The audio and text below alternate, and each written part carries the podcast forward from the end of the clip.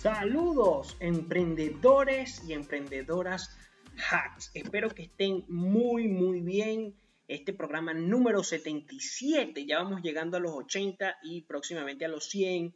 Este, bueno, el programa básicamente lo estoy enfocando para saber de las tendencias en negocio, qué oportunidades hay, cuál es el crecimiento, cuáles son las oportunidades, qué oportunidades podemos tomar y además he querido comenzar a aplicar algo interesante que es examinar todo lo que tenga que ver con el área de, los de las inversiones y de las finanzas globales, incluyendo, claro, temas como el trading, que está tan en boga, las inversiones en valor, las finanzas personales, cómo hacer o qué pensar en inversiones alternativas o cómo tenemos el panorama del real estate. Todo esto va en consonancia con el emprendimiento. Entonces, el pilar fundamental de este podcast, o los pilares fundamentales son inversiones, finanzas, todo lo que tenga que ver en esa área con mercados financieros, real estate, etcétera, etcétera. Y además, también todo lo que tiene que ver con oportunidades de negocio, nichos y cómo generar ideas de negocio o no nada más ideas, también examinar modelos de negocios que ya existen. Bueno, el podcast lo que busco también es que lanzar un programa en YouTube, en video, donde podamos analizar juntos ciertos activos financieros o ciertas operativas, no nada más de activos financieros, sino también de operativas de pares de divisas o incluso criptomonedas. Bueno, el programa de hoy entonces va a, estar va a estar enfocado en conocer lo que nos depara la semana y también en conocer cuáles son las tendencias en negocio. Al final del programa voy a dar una reflexión sobre qué podemos aprovechar nosotros para mejorar nuestra, digamos, visión en cuanto a las inversiones. ¿Qué podemos hacer? ¿Qué podemos leer? ¿Qué necesitamos interpretar? Todo eso. Bueno, lo que les pido es que se suscriban, que le den un like para que así me ayuden a que los algoritmos tanto de Spotify como de Evox, como de o iVoox o Anchor, Google Podcast me ayuden a alcanzar más personas si quieren compartirlos con alguien que pueda estar interesado. Y claro, si me pueden dejar un comentario se los agradeceré muchísimo. Entonces, comencemos.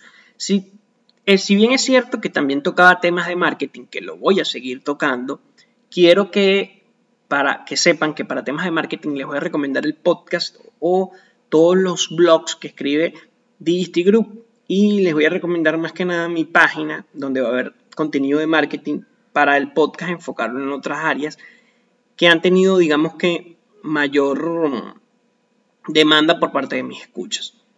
Bueno, entonces para comenzar, lo primero que tendríamos que ver es un análisis del informe semanal, hoy 29 de junio, ya casi se acaba el mes, es algo interesantísimo cómo pasa de rápido todo el tiempo. Pero ya estamos terminando casi, casi el mes de junio. Bueno, eh, vamos a hablar hoy también sobre el panorama de la semana, que nos depara la semana y, claro, las tendencias en cuanto a negocios, en cuanto a deportes nichos, que es una cosa que también quiero hablar con ustedes, y startups latinoamericanas principalmente. Gracias a mis escuchas de Spotify, gracias a mis escuchas de Apple Podcast, iBox y Anchor. Todos ustedes han, hemos crecido muchísimo como comunidad y bueno, les agradezco tanto que me escuchen y también a las escuchas de YouTube. Y bueno, la semana pasada lancé en Instagram TV, vamos a ver qué tal nos va. Bueno, comenzando con el panorama, vamos a comenzar esta semana con el panorama macroeconómico de la semana. Eh, vemos que una de las cosas que más preocupa a todo el mundo a nivel internacional es el tema de la inflación, el tema de la gran impresión de dinero que ha existido, y bueno, ya se están haciendo algunos, digamos que, cambios en cuanto a la política monetaria de la Fed. Lo hablé la semana pasada, pero es algo que sigue en boga porque es algo que todavía no ha terminado y es algo que impacta a los mercados financieros a nivel global. Estamos atentos, estamos expectantes a una, a una burbuja, a un estallido en la bolsa de valores principalmente. Podría ser que toda esta caída en las criptos, el Bitcoin llegó a niveles de 30 mil, niveles bastante bajos, puede ser que, bueno, niveles más bajos, o sea, niveles que en, un momento alcanzó, esos niveles los había alcanzado el 27 de enero. Entonces, bueno, hubo toda esta subida del rally alcista y volvió a tocar esas cotas. Sin embargo, ahorita estamos viendo una recuperación, el, nivel del Bitcoin del precio puede ser que esté en una lateralización entre los 30 mil y los 40 mil dólares. Tenemos esas zonas de confluencia allí. Interesante. Lo cierto es que puede ser que todo esto de la bajada de las criptomonedas haya sido más que un aviso de lo que puede pasar en bolsa. Ojo, nosotros estamos acá y al fin y al cabo todo lo que hace muchos de los inversores, muchos de los, de los traders es especular. Nosotros especulamos, entonces lo que buscamos es disminuir el riesgo de que la especulación nos quite el dinero y también buscamos de examinar cuáles son los posibles pronósticos dependiendo de, bueno, cómo vemos el mercado, cómo vemos la estructura del mercado, etcétera, etcétera. Es algo que he ido tocando en anteriores podcasts, así que te invito a que lo escuches. Pero eh, la jornada de esta semana vendrá marcada desde el lado macroeconómico por las cifras de confianza del consumidor en los Estados Unidos. Se espera, o sea, hay un forecast de 119 versus el 117 que hubo el mes pasado. Y en menor medida, en Europa, el dato es el final, es decir, es importantísimo lo que vaya a pasar en Europa. Aparte de esto, será determinante la evolución de la inflación tanto en Estados Unidos como en Europa, es decir, cómo se comportaría cómo van a, impactar las políticas monetarias inflacionistas y esta presión inflacionista a las bolsas, principalmente a los países más importantes que es el euro dólar. También tenemos que eh, claves, o sea, deberíamos estar pendientes de varias cosas importantes, como por lo menos ver cuáles, cuáles son esos resultados, cuáles son los datos macroeconómicos y cómo van o cómo impactan. Tenemos que estar expectantes, hay que estar expectantes y ver cómo se están comportando las bolsas o cómo se van a ir comportando las bolsas.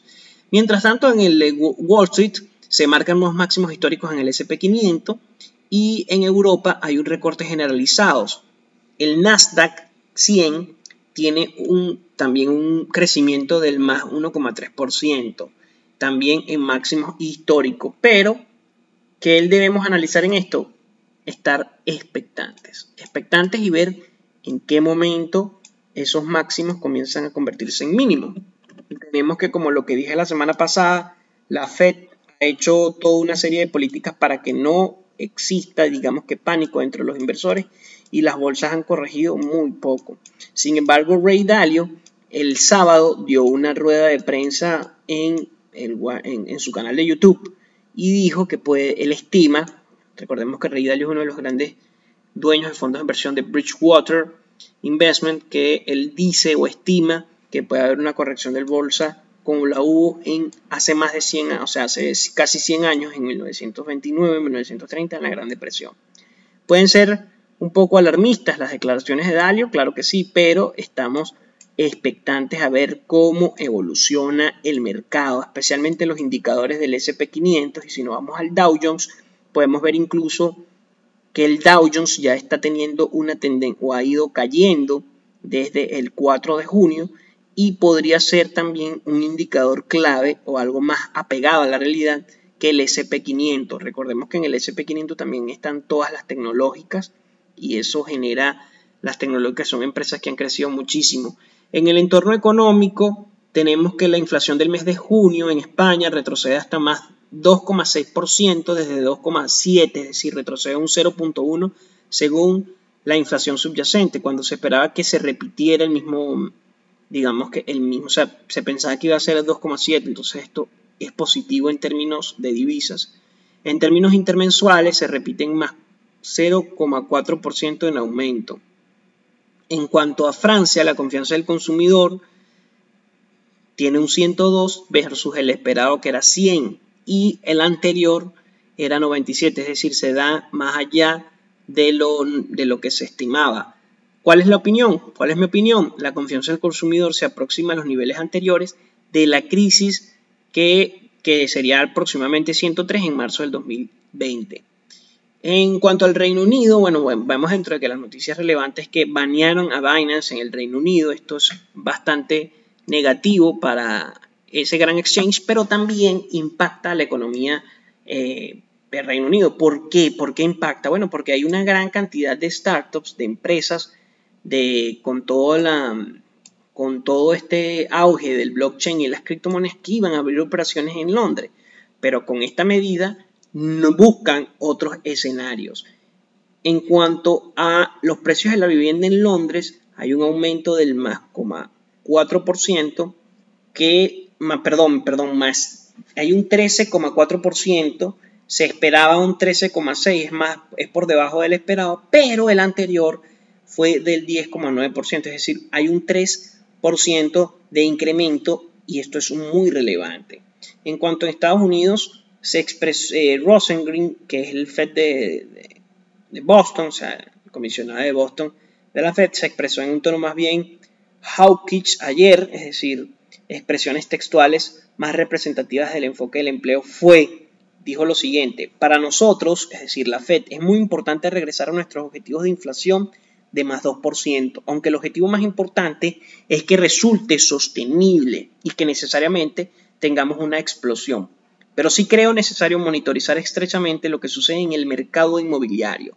Así que, ojo, esta es mi, nuestra, mi opinión como emprender, en Emprender Hacks.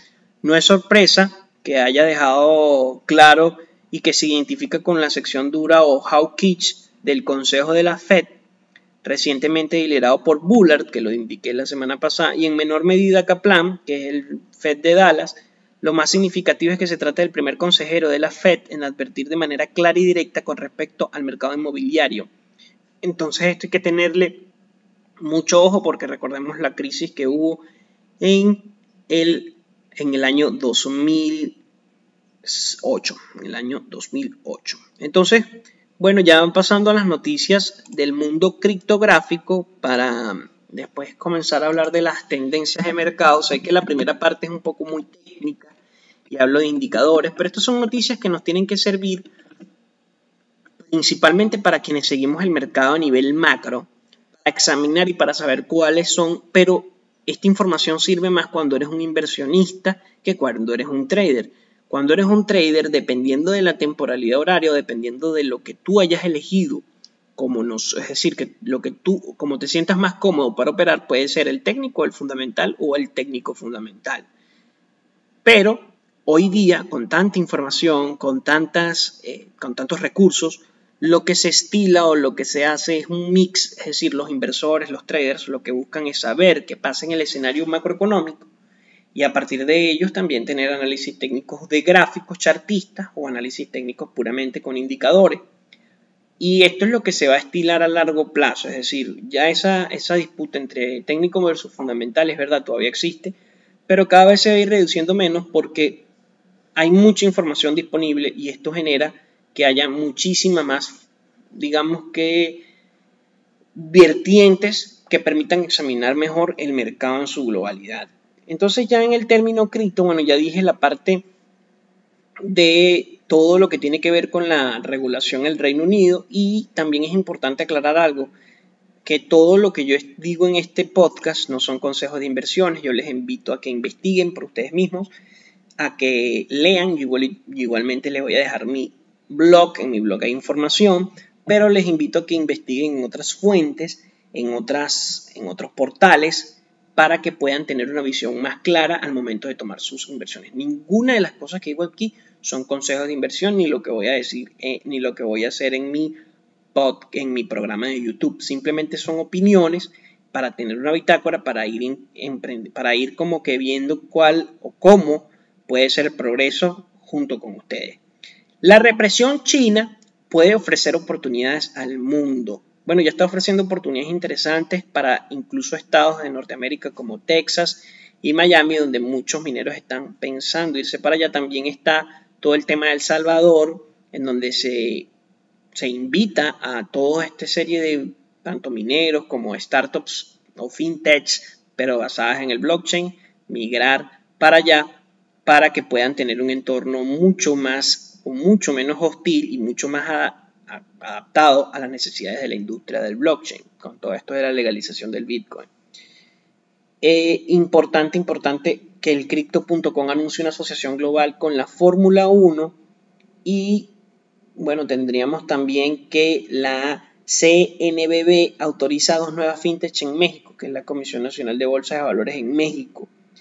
Eh, una de las cosas importantes también es que Tom Brady y Giselle Bonchen adquieren una participación accionaria en el exchange de criptomonedas FTX y también importante todo lo que tiene que ver con las inversiones que, han, eh, se han dado, las rondas de inversiones en muchas startups o fintech del área de la blockchain, por lo menos en el área de Argo Blockchain, recibe un préstamo respaldado por Bitcoin de 20 millones de dólares.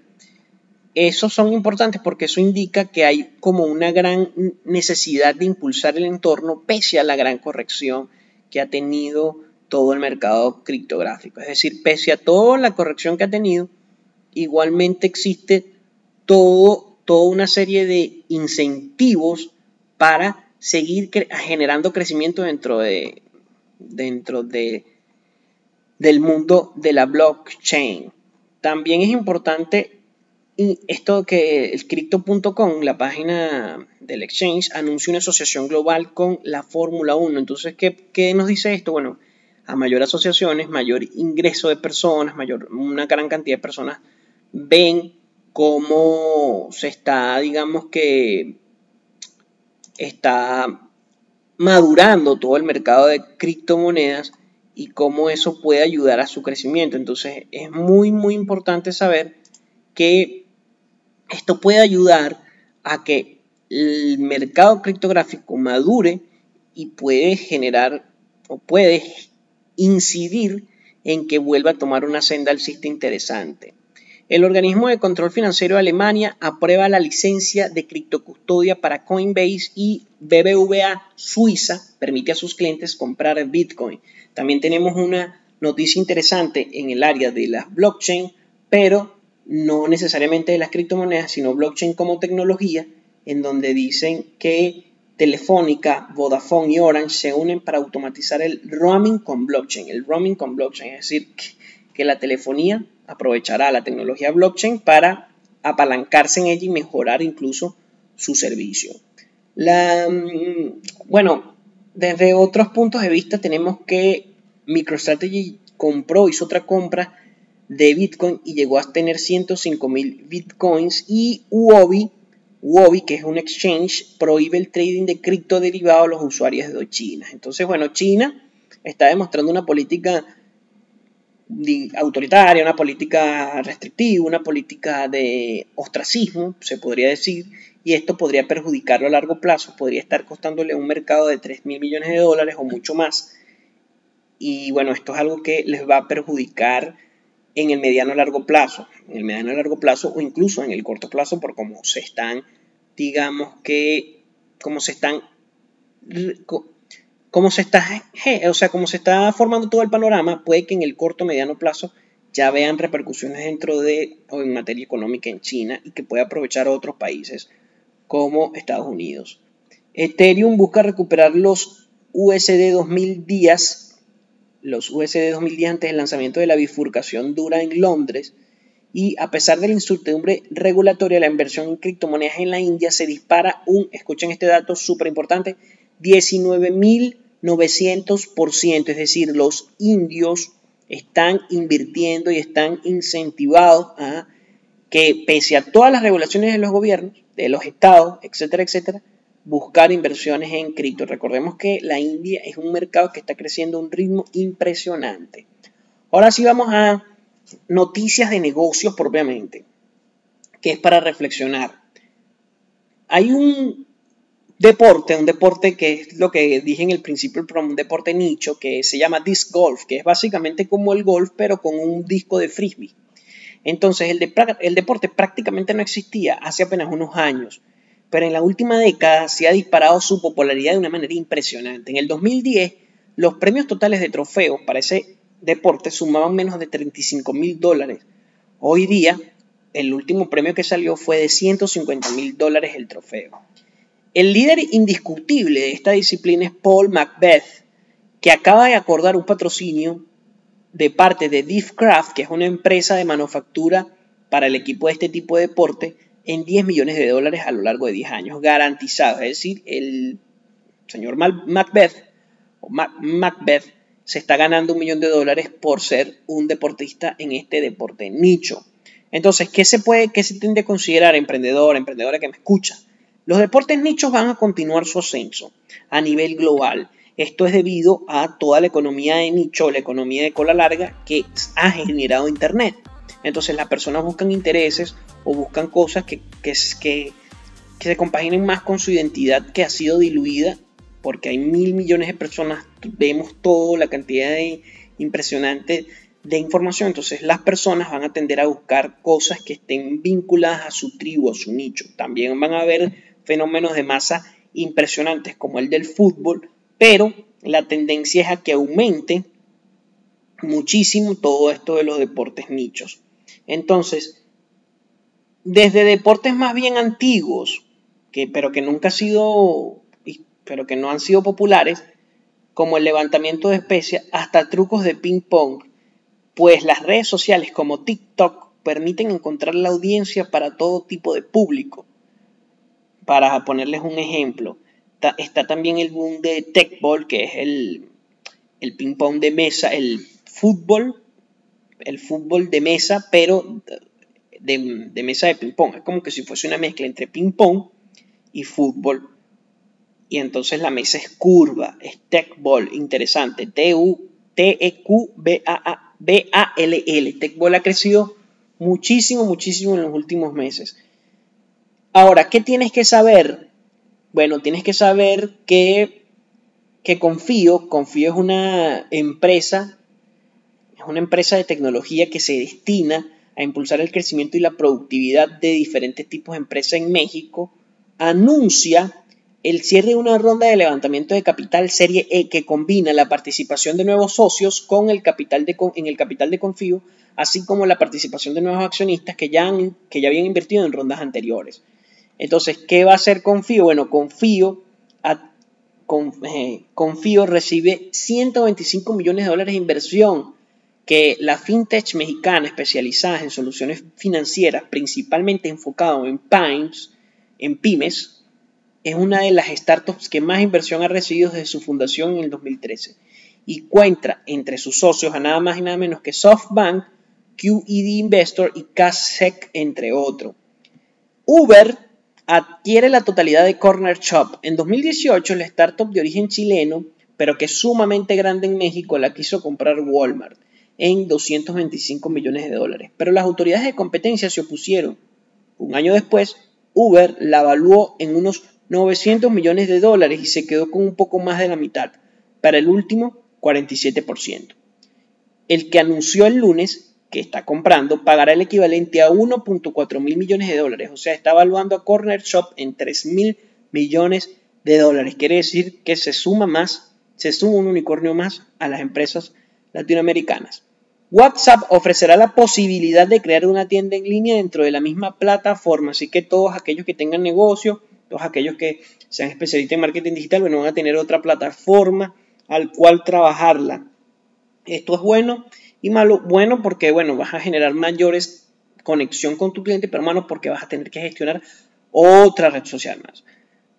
Información interesante, ¿por qué, está, por qué se está cayendo o por qué está disminuyendo el tiempo de consumo de los usuarios en Instagram? Bueno, se está consumiendo, antes se consumía un poco más de 30 minutos al día por usuario en Instagram. Hoy día el consumo se ha eh, Incluso el máximo fue el año pasado, pero ya hoy por hoy el, máximo consumo de tiempo en Instagram descendió a los 10 minutos por usuario. Esto se debe a que, bueno, principalmente que, a que muchos usuarios están migrando a, o están utilizando a la par otras redes sociales como TikTok, como YouTube y el streaming.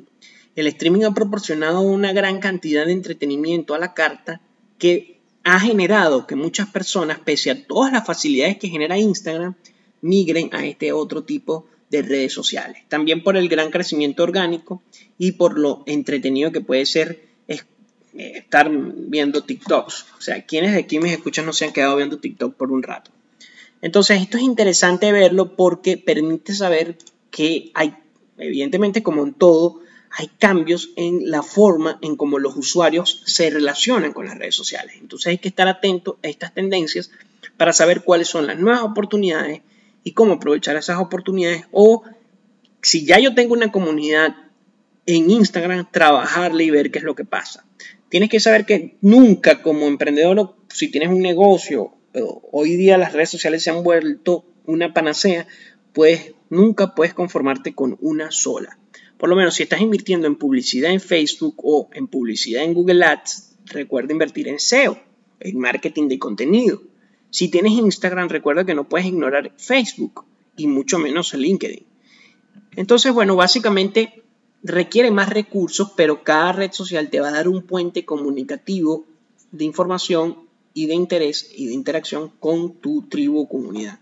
Ya sea que tengas una tienda online, ya sea que tengas un e-commerce, ya sea que tengas una tienda física o simplemente estés iniciando en las redes sociales y quieras impulsar tu marca personal. O sea, muchas cosas. Otra de las cosas interesantes es que Instagram está mutando a que muchas personas ingresan en Instagram o cuando se quieren relacionar con una marca, buscan en Instagram algún tipo de catálogo para saber quiénes son, qué es, qué ha hecho, a diferencia de Facebook, que te permite una mayor, o sea que Facebook es como mucho más amplio y más privado y muchas marcas han ignorado Facebook, los usuarios a veces buscan en Instagram aquella información que no consiguen en otras redes sociales. Entonces se convierte o está mutando para eso, cosa que es positiva para las personas que aún utilizan, o sea, que, o sea, para todas aquellas emprendimientos, empresas que están invirtiendo en Instagram. Recuerda que para invertir en Instagram o tener éxito en cualquier red social, lo imprescindible, lo necesario es tener una estrategia, tener un equipo que te genere contenido real y de valor. Es verdad, pueden haber personas, influencers, que tengan miles de seguidores, pero si su tasa de engagement es por debajo del 1%, realmente esos seguidores no le están dando ningún tipo de retorno a esas, entre comillas, celebridad. Por ende, se indica o se sugiere que para ti generar un muy buen retorno a la inversión, a veces es hasta mejor invertir en microinfluencers. Sin embargo, si tu marca cuenta con una comunidad estable en redes sociales, vas a tener una gran posibilidad de concretar ventas en un mediano, incluso en un corto plazo. Así que siempre te lo recomiendo como, como emprendedor. Cuenta con un equipo que te ayude, que te gestione y deja que ese equipo haga su trabajo. Porque si bien es cierto que a veces vamos, conseguimos un equipo, no me hacen bien el trabajo, luego conseguimos otro que sí son profesionales en el área, sí tienen casos de éxito, a veces me ha pasado con mis clientes, me ha pasado con personas, me ha pasado con empresas que no, no dejan que uno atienda ese, a, a sus redes sociales. Entonces, ¿qué pasa? Cuando no me no permite, entonces hay un solapamiento de roles y a veces tienes que encargarte de otras áreas, como por ejemplo todo lo que tenga que ver con el área logística. Eso te puede consumir mucho o suficiente tiempo como para abandonar tus redes sociales. Entonces lo ideal es que tú vayas estableciendo relaciones de alianzas con agencias. ¿Por qué agencias? ¿Por qué no abrir un departamento propio? Bueno, porque eso te va a permitir abaratar costos. Si abres un departamento propio o si tú lo haces, vas a necesitar más tiempo y vas a tener que inyectarle más dinero. Entonces, para incluso las grandes empresas utilizan agencias de mercadeo. Esto lo digo como un consejo. ¿Qué más tienes que saber? Javi, que es una startup colombiana, recabó 100 millones de dólares y ahora comenzará a operar en México. Javi es una plataforma de real estate que quiere transformar la experiencia de comprar y vender una casa. Ellos mismos compran para luego revender casas y departamentos, pero en un modelo totalmente digital y que presumen es más rápido y transparente que el tradicional. Kavak, que es la startup unicornio mexicana que compra carros o autos seminuevos, nombró a Alejandro, Alejandro Guerra como su nuevo director general en México, quien a su vez anunció que planea invertir unos 8 mil millones de pesos mexicanos en el país. Y modelos de negocio, bueno, vamos a hablar rápidamente de los modelos de negocio para que no se haga el podcast tan largo y ahorita al final hago una reflexión en cuanto a los mercados financieros. Así que no te vayas, todavía queda mucha información que va a ser importante para ti. Bueno, Modsi es una plataforma de diseño de interiores completamente digital. Se escribe M-O-D-S-I. Los clientes suben fotos del espacio que quieren remodelar o pueden incluso hasta escanearla con una app especializada. Y Modsi le propone todas las opciones de mobiliario y decoración en caso de que así lo decidan. También los clientes pueden adquirir lo que más les gustó o pueden contactar con, un, con alguien que esté o que sea un especialista en diseño de interiores. ¿Dónde está la oportunidad? ¿Dónde podemos conseguir aquí la tendencia? Bueno, este tipo de formatos como ese y el de Javi combinan dos elementos que pueden o que funcionan o que se ha demostrado que funcionan muy bien. Por un lado está el ingreso generado por la asesoría, por todo el tema de, de las alianzas que pueden hacer la startup y por otro lado es un modelo sencillo, accesible y que funciona incluso para proyectos muy pequeños. Además, permite también ganar una comisión alta por la recomendación de productos para el cliente. Recordemos que si tú le das todo este tipo de información al cliente, el cliente va a estar más dispuesto a comprar o adquirirte algún tipo de bien o producto. Esto genera que los retornos sean mucho más amplios que si solamente funciona como una aplicación de suscripción. ¿Qué demuestran este tipo de modelos de negocio? que tienes que, para tú hacer un modelo de negocio, tanto hoy día, hoy día, no, sea, no necesariamente tiene que ser digital o no, hoy día tienes que monetizarlo por múltiples vías. Si no lo sabían, por lo menos si tú tienes un e-commerce y has invertido en SEO, y has invertido en una agencia de marketing de contenido y han hecho un buen trabajo, tú puedes monetizar ese contenido eventualmente y puedes generar un retorno a la inversión por el contenido que ya has invertido. Además de que ese contenido, si te posiciona, si genera engagement, ya te ha traído, ya te ha traído un retorno importante. Entonces, hoy día los negocios tienen que pensar en múltiples fuentes de ingresos porque vivimos en un mundo sumamente conectado en donde cualquier evento global puede afectarnos. Entonces, esto genera escenarios de mucha más incertidumbre porque hay más variables que intervienen en mi éxito mi fracaso que no controlo y el riesgo tiende a aumentar. Pero, ah, pero no obstante, Pese a todo esto, el mundo nos ofrece una gran oportunidad que podemos con el Internet, con la forma en cómo se genera negocio, con la tecnología, con la tecnología de información y comunicación, podemos crecer más rápidamente y tener, hacer que ese riesgo disminuya. Es decir, como en todo en la vida, el mundo globalizado genera ambivalencias. Y este básicamente es el final del podcast para comentarles todo lo que tiene que ver con inversión, finanza marketing, emprendimiento, mundo global, finanzas corporativas, etc. Actualmente, el año pasado fue una muestra de ello, una, gripe en, o una fiebre, un virus, para darle un nombre más genérico y más tangible, que nace en China, afectó a todo el mundo, a todo el globo terráqueo, o sea, todo el mundo estaba en pandemia. Si bien es cierto que anteriormente hubo pandemias, pero hay diferencias importantes como que anteriormente la información no se transportaba tan rápido como hoy día. Hoy día yo pongo un tweet y me lo pueden leer en China. En aquel momento, cuando la gripe H1N1 en la Primera Guerra Mundial en 1920, era imposible. Era ni en sueños, ni en sueños la gente se lo imaginaba. Entonces esto genera oportunidades, pero también genera retos y riesgos. Uno de los riesgos es que vivimos en un mundo demasiado acelerado en donde los negocios, los modelos de negocio tienden a, si tú no te adaptas tan rápidamente o si tú no mutas tan rápidamente, el contexto te va a arropar y te va a fulminar. Por ejemplo, un caso básico es Blockbuster, las cámaras digitales o empresas como Kodak. Empresas incluso como los automovilísticos, los petroleros pueden estar en riesgo pueden estar en riesgo. Uno puede pensar que no, pero puede que dentro de cinco años la gente no tenga un carro a combustión, a combustión de gas fósil, sino que sean carros eléctricos. Incluso eh, toda la industria de telefonía se vio afectada por todo lo que es las redes sociales y WhatsApp.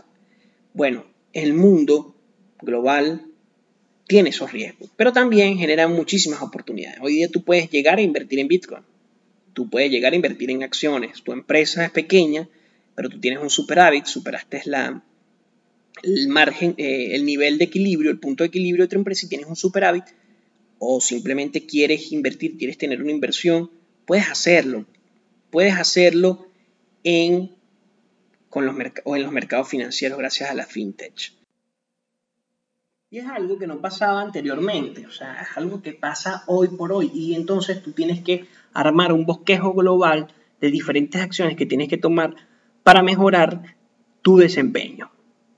Esa es la reflexión final que te doy, no nada más en el área de las inversiones, pero sí te lo recomiendo, sino en otras áreas. Y también estar muy atento a las noticias macros te va a permitir a ti saber en qué momento invertir de una manera inteligente. Por lo menos, ahorita, si nosotros examinamos el mercado bursátil, el mercado de acciones norteamericano o el mercado de acciones global, vamos a ver que el índice o el indicador Buffett está un 200% encima, es decir, según ese indicador el mercado está sobrecomprado, está sobrevalorado. Vemos entonces además que la inflación está a niveles de los años 90, está en niveles altísimos a nivel mundial.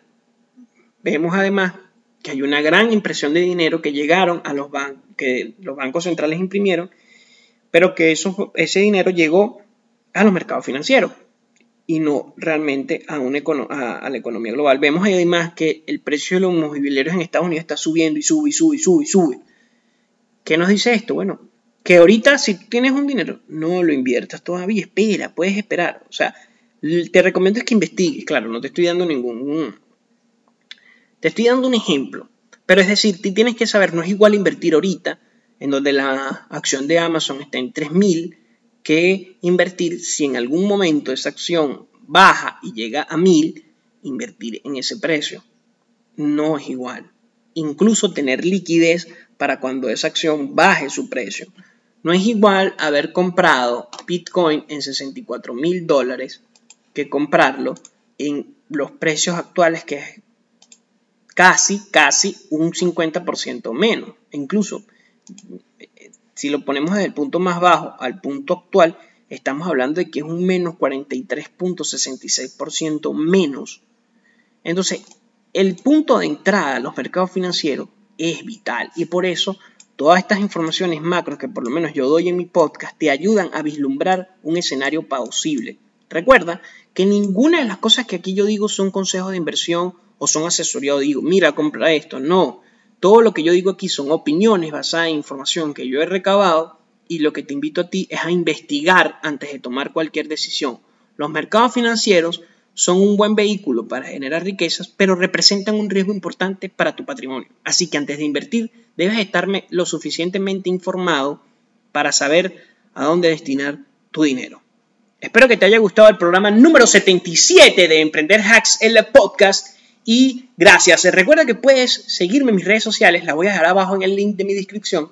Y la semana que viene espero darles un formato ya en video y donde me puedan conocer ya eh, cara a cara, pero sin dejar nunca mi podcast. Mi podcast, yo voy a seguir haciendo mi podcast, mi formato audio.